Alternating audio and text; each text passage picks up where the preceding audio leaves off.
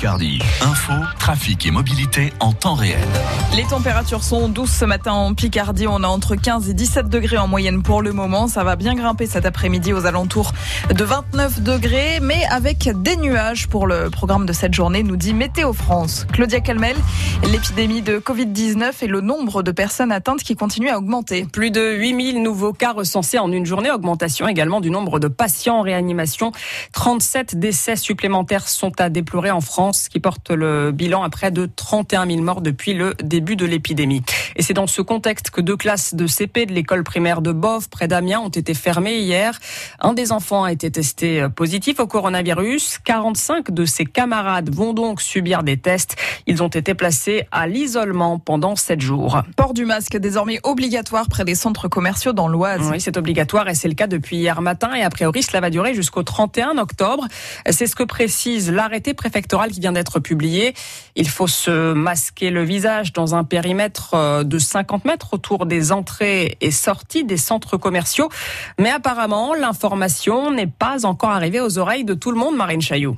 Allongé sur la pelouse entre le lycée Félix Faure et le centre commercial du Jeu de Paume, Louis et Alison, 15 ans, discutent avec leurs amis.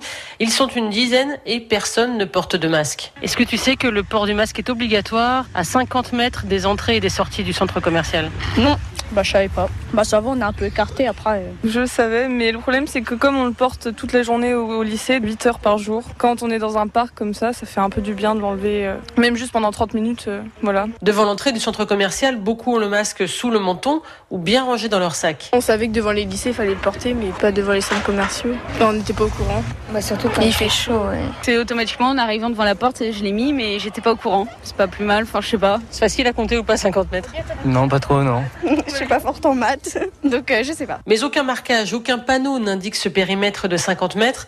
Corinne arrive quand même masquée, elle est au courant de la mesure, même si pour elle, ça ne sert pas à grand chose. De le porter à 50 mètres, mais pas à 100, enfin, le danger c'est le même. Hein. C'est-à-dire qu'il y a une barrière et il dépassera pas les 50 mètres. C'est non mais voilà, il passera pas au-dessus de notre tête. à Beauvais, le port du masque est déjà obligatoire dans les marchés, couverts ou non, aux abords des établissements scolaires et dans les rassemblements. La ville de Beauvais, justement, qui a décidé d'annuler plusieurs manifestations de fin d'année pour éviter la propagation du virus. Pas de repas des seniors, ni de parade de Noël. Pour l'instant, le marché de Noël est maintenu. Les explications de Caroline Cailleux, le maire de Beauvais, c'est tout à l'heure, à 6h30. Un gros nuage de fumée hier dans le ciel du quartier Montière à Amiens. C'était à cause d'un incendie au centre de recyclage de métaux Momo la Récup, rue Alfred Cattel. Les pompiers ont passé plusieurs heures sur place pour éviter la propagation du feu à une maison voisine et aussi à une entreprise juste à côté qui stocke notamment des produits combustibles. Les photos de l'intervention sont sur francebleu.fr. Incendie hier soir aussi à la maison de retraite de Comble, près de Péronne, un feu d'origine électrique qui est parti d'une des chambres à 22, euh, vers 22 heures mais qui a rapidement été maîtrisé. Les 14 résidents ont pu regagner leur logement rapidement.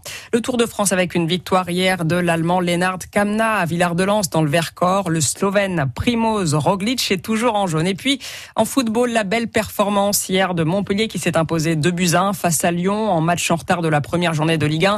Ce soir, le PSG reçoit Metz. Allez tout de suite, on parle football en Picardie.